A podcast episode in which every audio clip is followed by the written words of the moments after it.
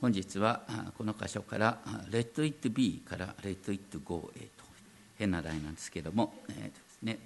えー、と日本のですね高度経済成長はちょうど僕の誕生の翌年1954年からですね1973年まで20年間続いたと言われます。その末期の1970年に流行った曲があります。ビートルズの「Let It Be」ですね。そのままに。ですけれども、まあ、世界的にもですね経済成長の限界が見られ力ずくで問題解決しようということへのですね反省が生まれた時期かなと思います。そしてこの教会で礼拝が始まって間もなくの1991年から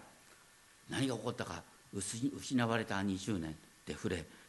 とにかくですね、えー、閉塞感という言葉がキリスト教会で流行ってしまいました。そしてその閉塞感が流行っている極みで、えー、ですね、今流行りだしている曲が「Let It Go」解き放つというふうに訳すことができるかなと思いますが「アンと雪の女王」の主題歌ですね、えー、そこではですねさまざまな呪縛から解放され自分を自由に発揮するという意味が込められて、えー、普通だったら日本語の曲がねその英語の曲があるのに流行るというのは不思議なんですけどもありのままの姿見せるのよってねありのままの自分になるの。何も怖くない。風よ吹けありのままで飛び出してみるの、ね、今や子供さえ歌っている。そういう曲になっています。それと同時にですねこのヨハネの福音書の2章のですねこの「カナの婚礼の記事」っていうのはあの有名な古典でですねドストエフスキーのカラマーゾフの兄弟とありますね。読んだ方も多いかなと思いますけれどもその主人公のアリオシャがですねまさに生まれ変わる。それがこのカナカナの婚礼の記事を聞いている時だったって書いてあります。イエスの最初の奇跡は大量の水をワインに変えることだった。今もですね昔も経験で実直な信仰者を当惑させる。奇跡。人生を楽しませる。お酒がしばしば人生を破壊するものになっている。そういう現実の中でやっぱりですねお酒を飲まないようにするというのはとてもいいことなんですけれども。でも私たちの信仰がですねしばしば行き過ぎてですねえー、ワインを水に変えるような冷めた道徳主義になることはないだろうか。その結果争いが加速してしまう。それよりも私たちの信仰の中心は何よりも命の力を生み出すものなんだということを覚えたいと思います。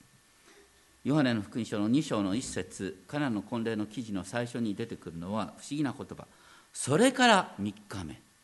それからっていつからなのか。このねヨハネの福音書の一章のこの日付っていうのは不思議なんですね。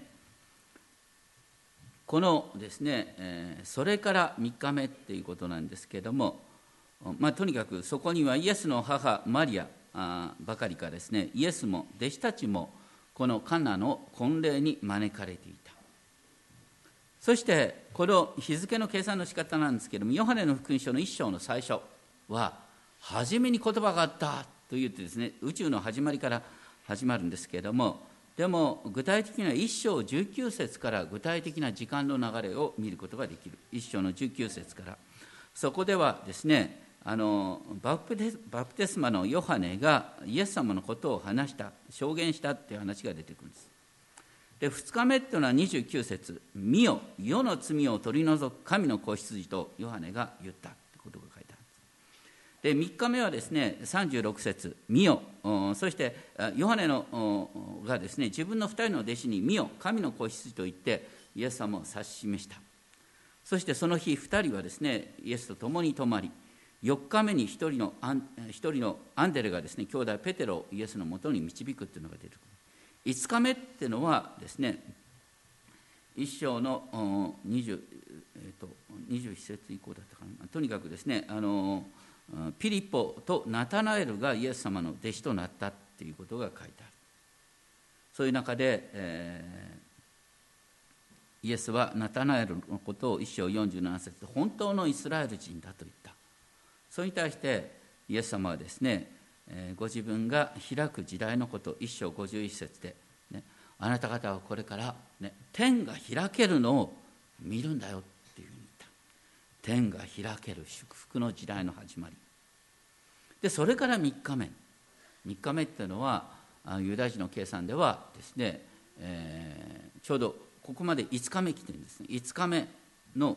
3日目っていうとですねちょうど7日目になるんです。1日挟んで。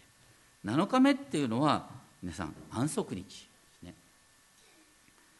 でこの安息日にこのイエス様が不思議な見業をするっていうのはヨハネの福音書の一つのテーマでもあるんですね。安息日っていうのは普通ですね。絶対労働してはいけない、ね、安息日に歩いていい距離はどれだけとかですね。厳しく当時ですね語られていた。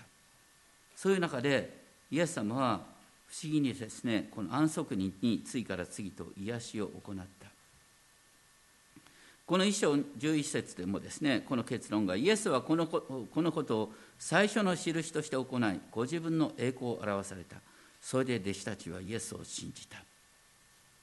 このですね奇跡の目的は何よりも弟子たちに信仰を与えるためだった。ということなんです。そしてこのちょっと後ですけど5章になるとですねイエス様が38年のもの間病に伏せていた人を安息日に癒したって話が出てきますね。それからですね生まれつきの盲人の目の癒し9章出てきますけどこれも安息日です。でこれらなんでイエス様がですね安息日にわざわざ人を癒したかというとまさに安息日7日目を喜びの日栄えある日とするためであった。イザヤ書58章13節にあるですね本当に安息日は喜びの日なんだ栄えある日なんだというですねそういう喜びを与えるためであったというふうに理解することができます。ヨハネの福音書ではですね、えー、十字架の前の印を7ついわゆる7つの奇跡が描かれているんです。そして、えー、実は十字架と復活の後に8番目の奇跡が出てきます。それは弟子たちがガリラヤ湖で漁をする。何も取れなかった。しかしそこに主はですねたくさんの魚を取れるように奇跡を行ってくださって復活の祝いの朝食を用意してくださったってことなんです。そうするとヨハネの福音書って面白いんですね。一番最初は祝宴から始まるんです。カナの婚礼の祝宴から始まってヨハネの福音書の結論も復活の朝の祝宴で終わるんです。イエス様のまさにこの最初の奇跡の意味弟子たちにやがて実現する天の祝宴。真の安息の日を垣間見せてくれるものであったと思います。そして具体的にこう中身に入ってきますけれどもイエス様が育ったナザレの近くにカナ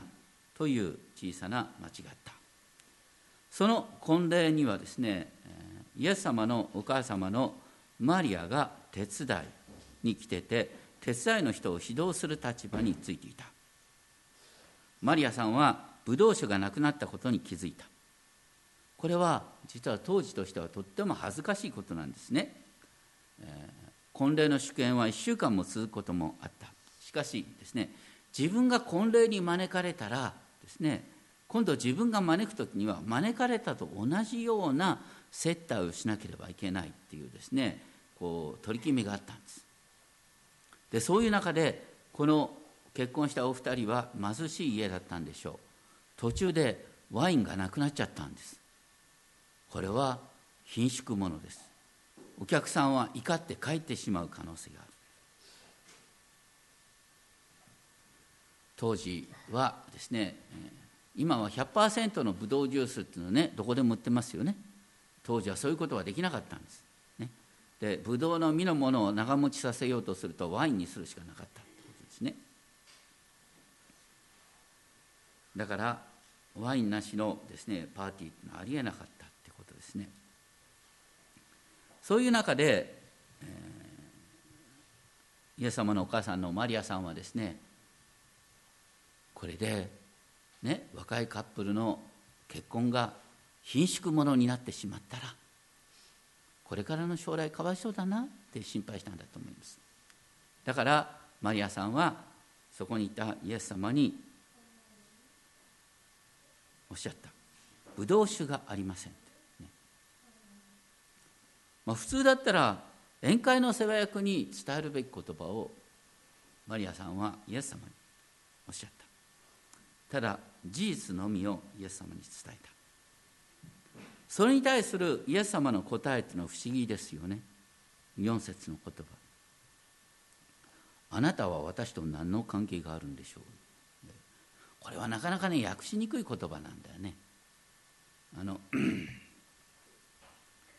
厳密に言うとですねギリシャ語原文では「私とあなたに何があるか」と訳すことができる。これはあの聖書の中でしばしばですねこういう表現が出てくるんですけどもあの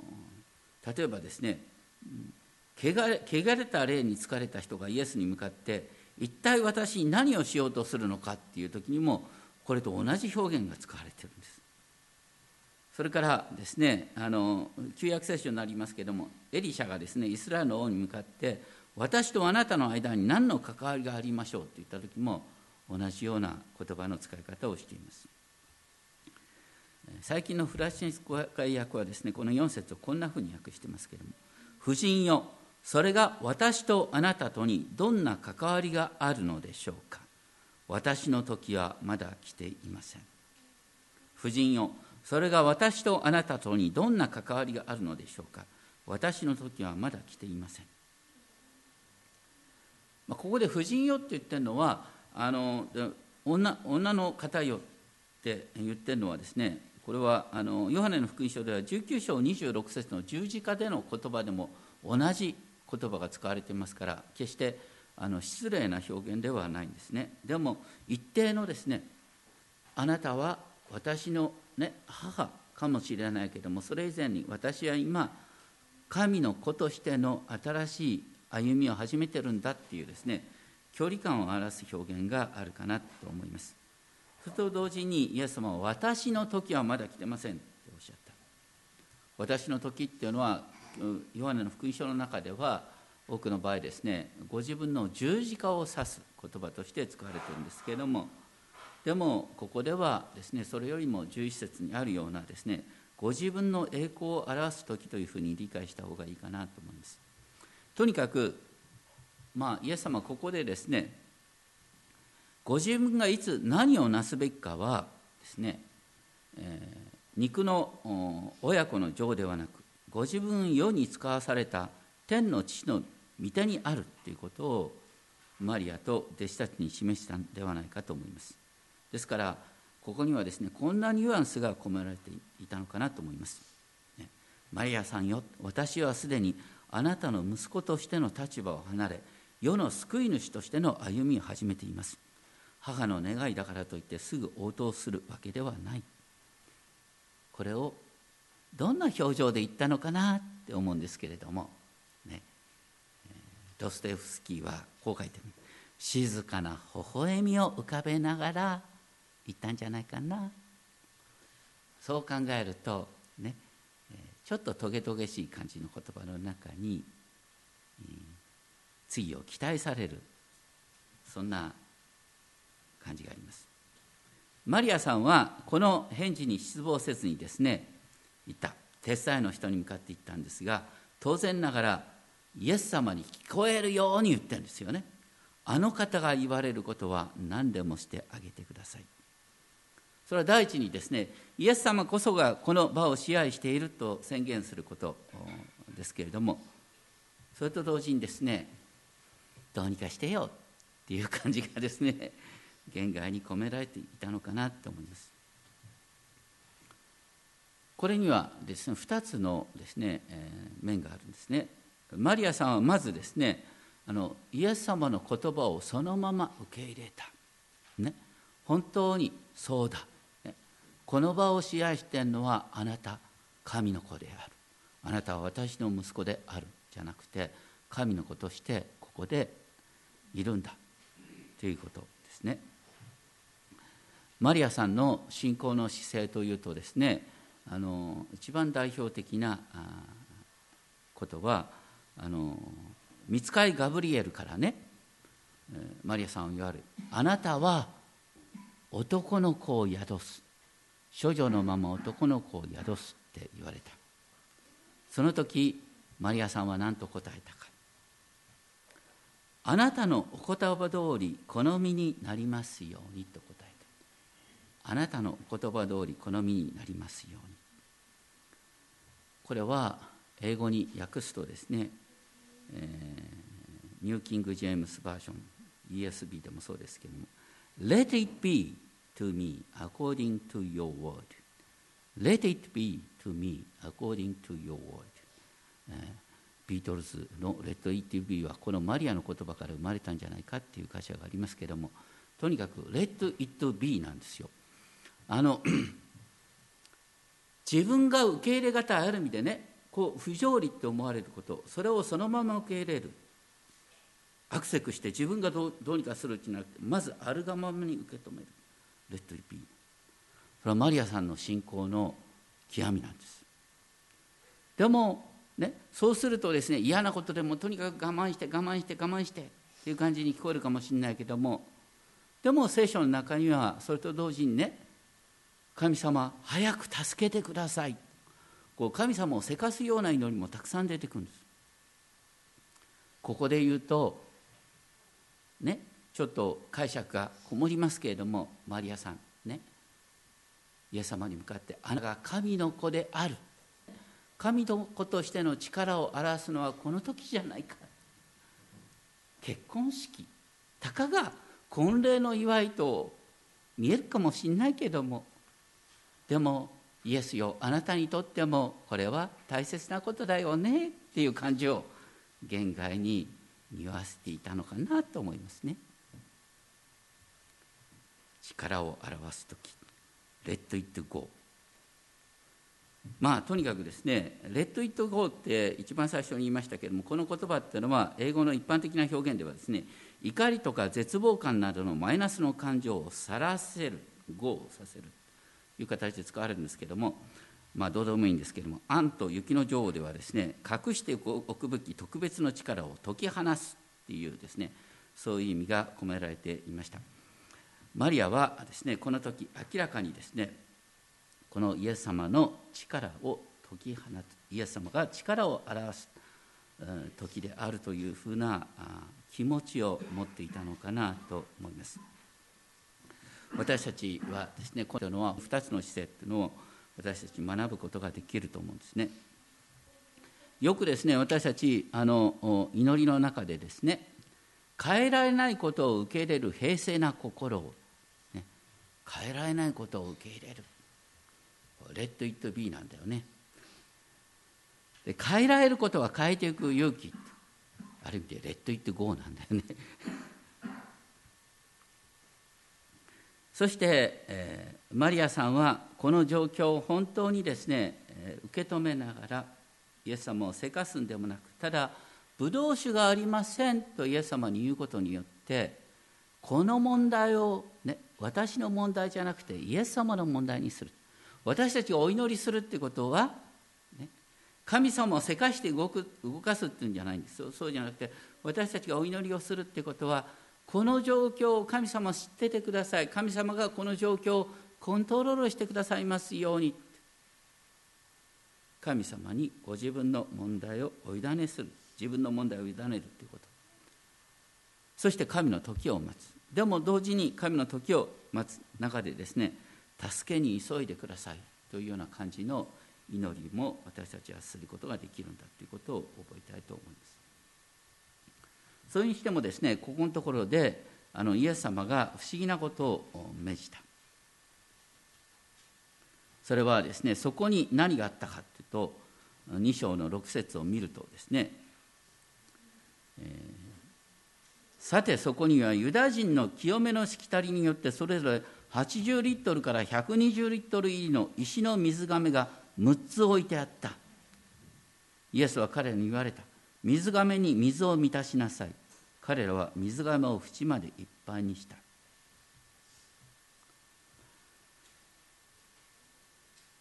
これはですねこうすごいこと当時のあの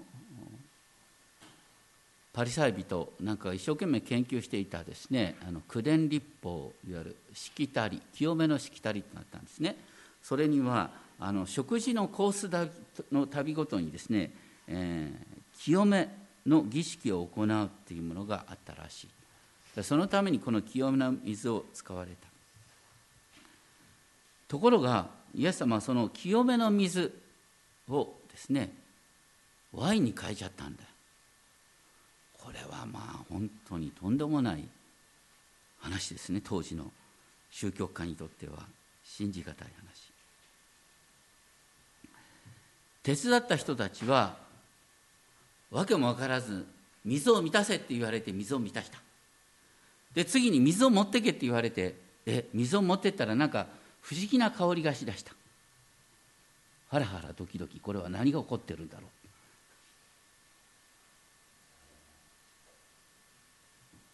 世話役、えーと、この手伝いの人は何をしてるか分からずに世話役のところに水を持っていく。宴会の世話役は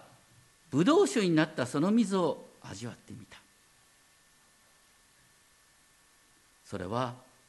とてもおいしかった。っていう話がここに書いてある。興味深いのはここに書いてあるのはね宴会の世話役はブドウ酒になったその水を味わってみた。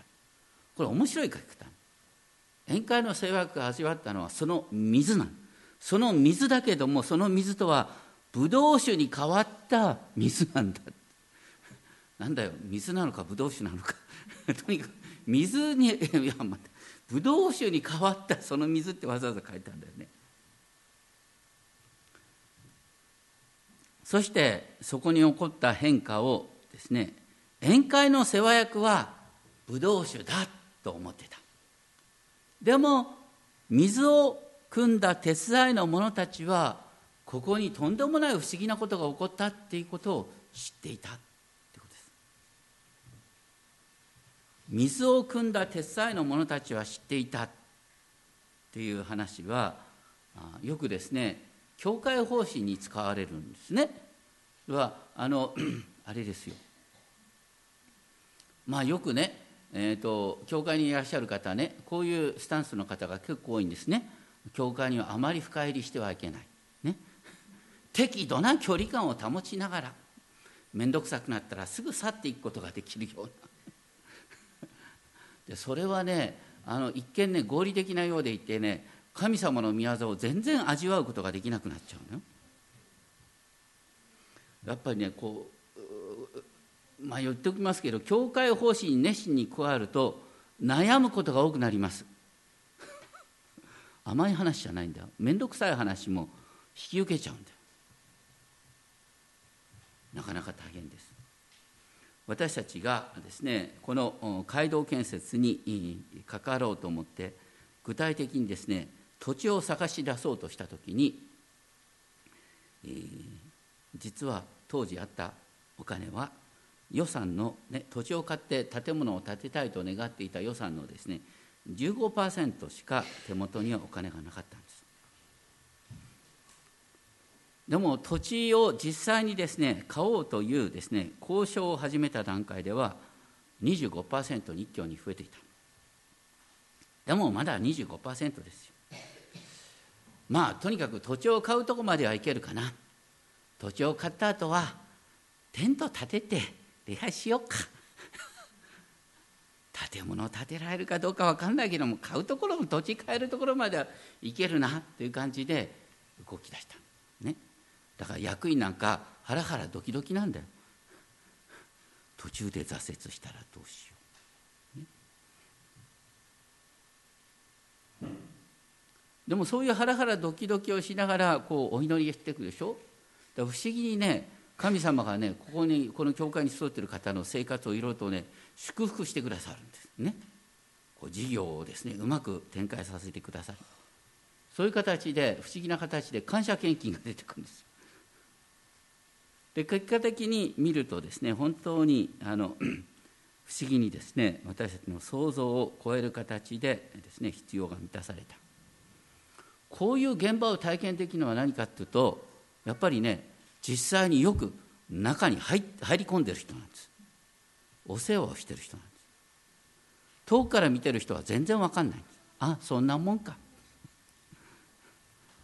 これはねクリスチャンとしての喜びを味わう機会を自分で閉ざしていることなんです。だからね水汲みってのは嫌な仕事かもしれないけどもやってみないとこのハラハラドキドキハラハラドキドキの喜びが湧いてくるんだ。とにかくですね、えこのワインに変わった水を味わった宴会の世話役はこう言った。あなたは良いブドウ酒をよく今まで取っておきました。まあこれはねいやパッと読んだ時にあそうなな出し惜しみしてたのかななんていう感じなんです。そうじゃなくて、ね、この時のこの当時の感覚ではですねあのある程度一巡したところでですね良いブドウ酒を出してくるっていうことはですね宴会はこれからが本番ですまだまだごゆっくりどうぞっていうねお客さんに対するすごいアピールなんです宴会はこれからが本番ですとにかくこの奇跡によってですねこの新しい夫婦の顔が立った。そればかりかですねこの大きな6つの水がめいっぱいにワインができちゃったのよ。おいしいワインが。ね貧しい夫婦しばらくですねこのワインをね売りながら 生活が成り立ったんじゃないかなって思いますね。とにかくイエス様の最初の奇跡がこのある意味で本当に些細な話ですよ。些細な今生まれたばかりのカップルを祝福するっていうところから始まったっていうことは本当にすごいことかなって思います。使徒パウロはですね、えーコリント人の手紙第2 5章16節で、えー、こんなことを書いてる。第2コリント5章16節だけど私たちは今後人間的人間的な標準で人を知ろうとはしません。かつては人間的な標準でキリストを知っていたとしても今はもうそのような知り方を知りません。人間的な標準で物事を見るとですね、えー、ワインに変わった水なんだよ。ワインに変わった水。ね。所詮は水だよ。水に味付けただけだろう。そうじゃない。ここに起こったのはですね神様がですね水をワインにダイナミックに変えてくださったんです。イエス様が私たちにしてくださる変化もそうなんです。誰でもキリストのうちにあるならその人は新しく作られたものです。古いものは過ぎ去って見よ全てが新しくなりました。私たちがクリスチャンとして生きるイエス様を心に迎え入れてクリスチャンとして生き始めるっていうことはね旗から見たら何も変わってないように見えるかもしれない。しかし神の目から見たらこれはすごい変化が起きてるんです。新しい創造だって言うんです。それはこれから自分を人間的な標準ではなくして神の基準で見るあの私たちね自分の性格にしても自分のことに関してもねあれですよ。しばしばやっぱり、ね、この世の標準で測ってんだよ。でも神様の基準で見ると僕は今までのろまって思ったけどのろまじゃなくてやることはきちんと着実にゆっくりと着実にする人なんだ。傷つきやすいって思ったんじゃ思ったけどもそうじゃなくてね本当に感受性が豊かに与えられてるんだなと思ってとにかくですねキリストにあるもの新しいものはそれは私たちは自分を神の基準から新しいものとして見る。そして何よりも私たちが神の子供とされている。祈りはいつでも天に届いている。そういうすごい変化が実は起きてるんだっていうことなんです。バプテスマのヨハネはですねイエス様のことを紹介するときにこの方は精霊によってバプテスマを授ける方だバプテスマのヨハネはある意味でで人々に、ね、行動の変化を訴えた。あなたのこれは罪深い行動だ。だから悔い改めなさい、ね、でも人間っていうのは、ね、自分の生き方を改めよう改めようと思ったってやっぱり昔からの習慣そう簡単に変えられない。それに対してイエス様は私たちを精霊のバプテスマによって精霊を与えることによって私たちを内側から根本的に作り変えてくださる。英語で言うとチェンジじゃなくてトランスフォーメーションってやつですね。変革。それを神様起こしてくださるんだってことなんです。でそのことでですねあの ドステフスキーの未完の対策カラマゾフの兄弟の中で面白い記事があるんですけれどもカラマゾフのですね、えー、主人兄弟の主人公ですね三男のアリオシャ。がですねアリオシャがとっても尊敬するですね、えー、大主教ゾシマ長老ゾシマっていう人がいるんですけれどもそのゾシマさんが亡くなった。当時のですね人々の迷信というか言い伝えで本当に聖なる人が亡くなった時には聖なる人だから遺体から匂いが出ないんだ。意外から悪臭を話すことはない。なんていう噂があった。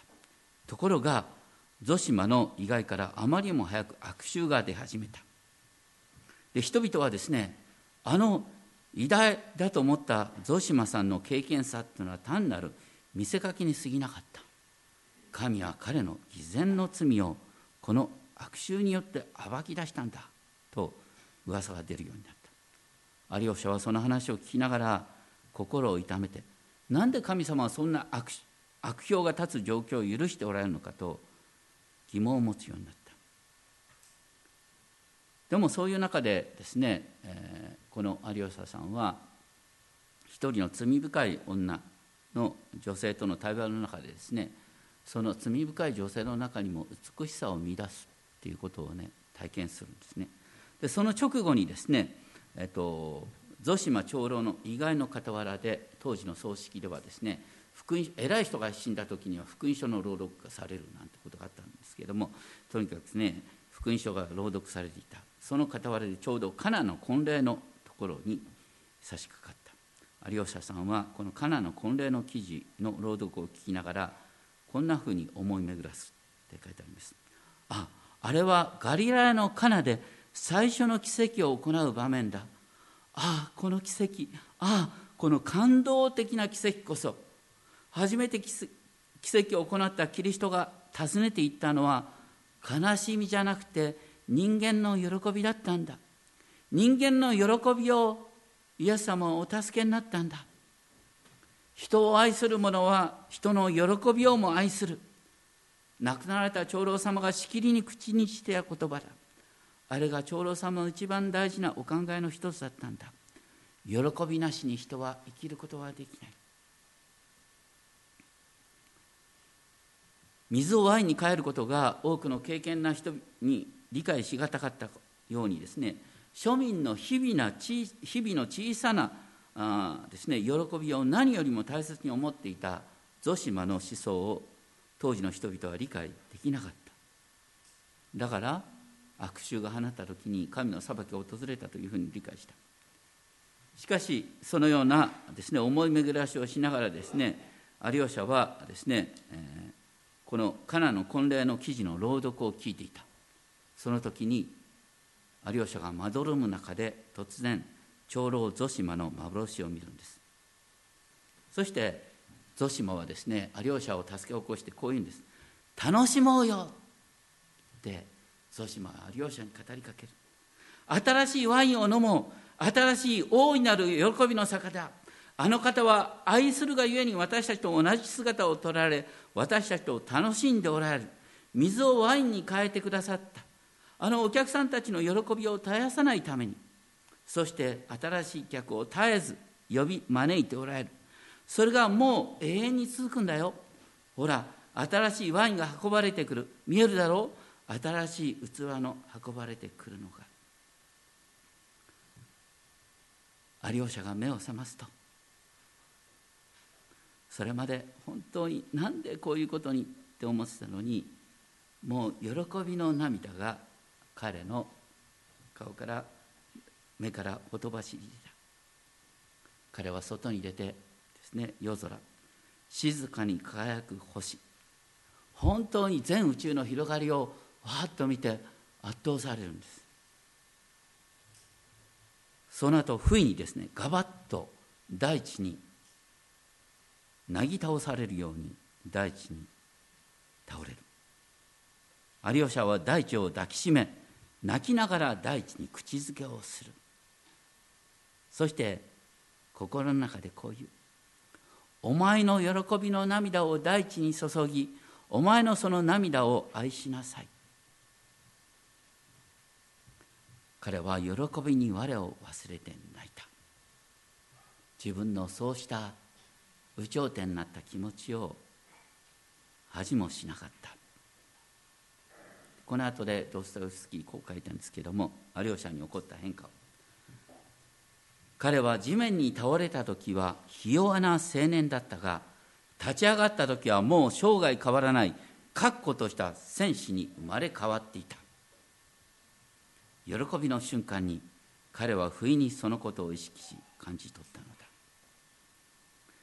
まあ、多分ですねこれは推測ですけども作家のですねドステフスキー自身がですねあの自分も辛いところを通ったんだろうね自分の体から悪臭を放つそんなような感じの挫折感を味わった。そういう中でイエス様に触れていただいてこんな私をイエス様を愛してくださってこんな私に喜び祝福に満た人生を本当に保証してくださっているんだ。苦しみはある。しかし苦しみの中に神は喜びを与えてくださるんだ。なぜならイエス様の最初の奇跡は水をワインに変えることだったから。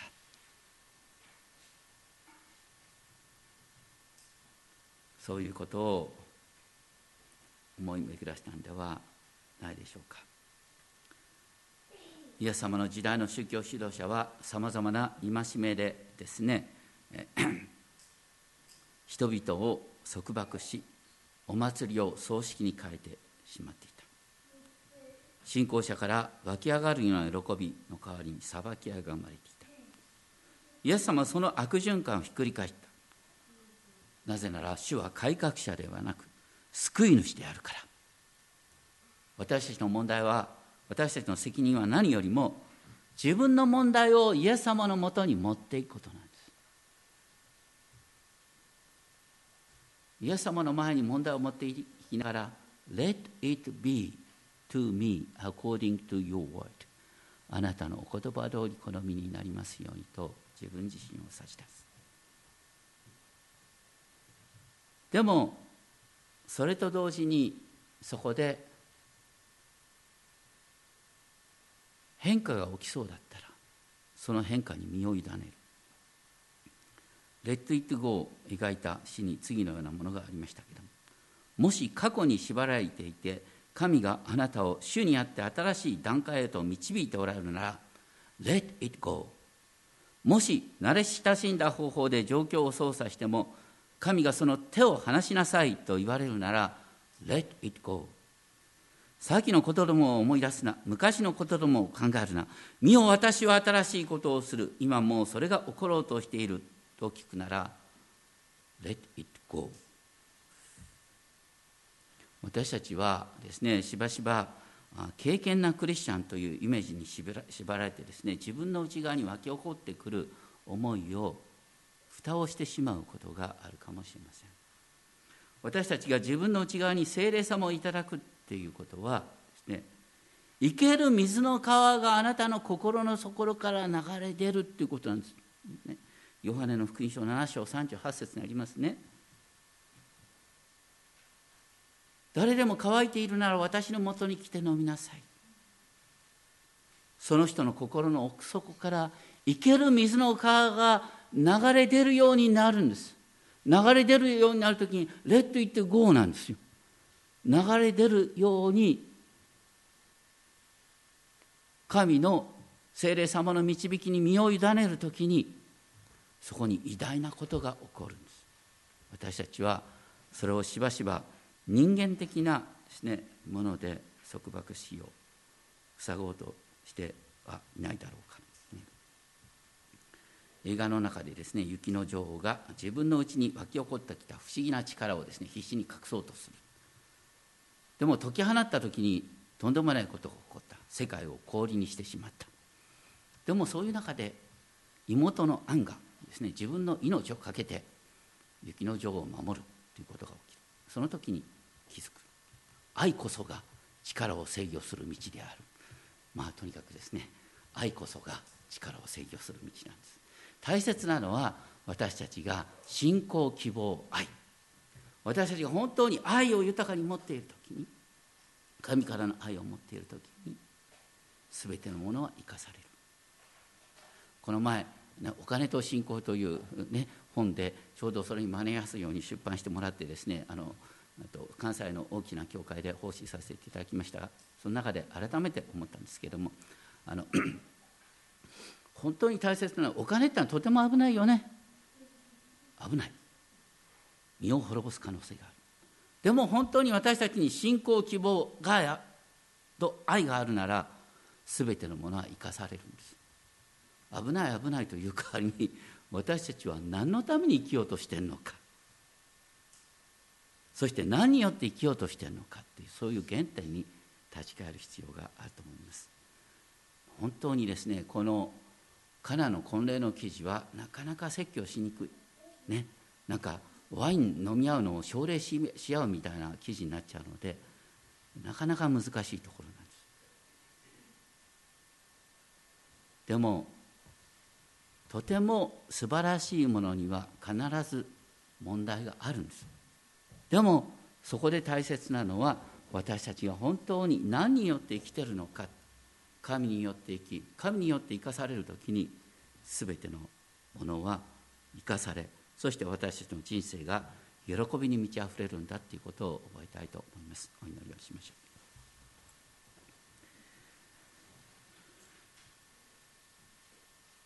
誰でも乾いているなら私のもとに来て飲みなさい。その人の心の奥底から生ける水の川が流れ流れ出るようになる。その人の心の奥底から生ける水の川が流れ出るようになる。その変化をイエス様は水をワインに変えるという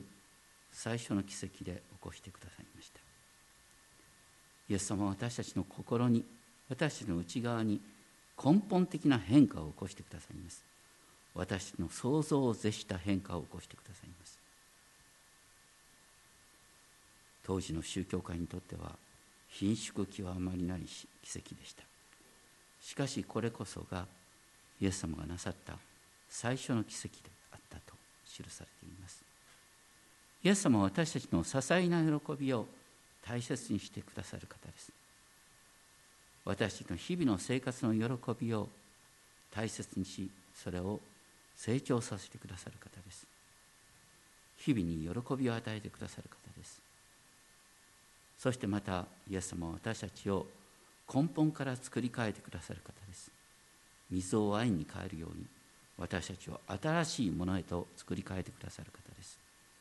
どうかそのことをいつでもどこでも覚えながら精霊様の働きに身を任せることができますように。Let it be to me 本当にあなたの言葉通り好みになりますように。そして同時にそこで湧き上がってくる思いに「Let it go」神の御心がなされるようにと自分の身を任していくことができるよう導いてください。あなたが今日の時を導いてくださりありがとうございます。それぞれの心の祈りに合わせ尊き主イエス・キリストの皆によってお願いします。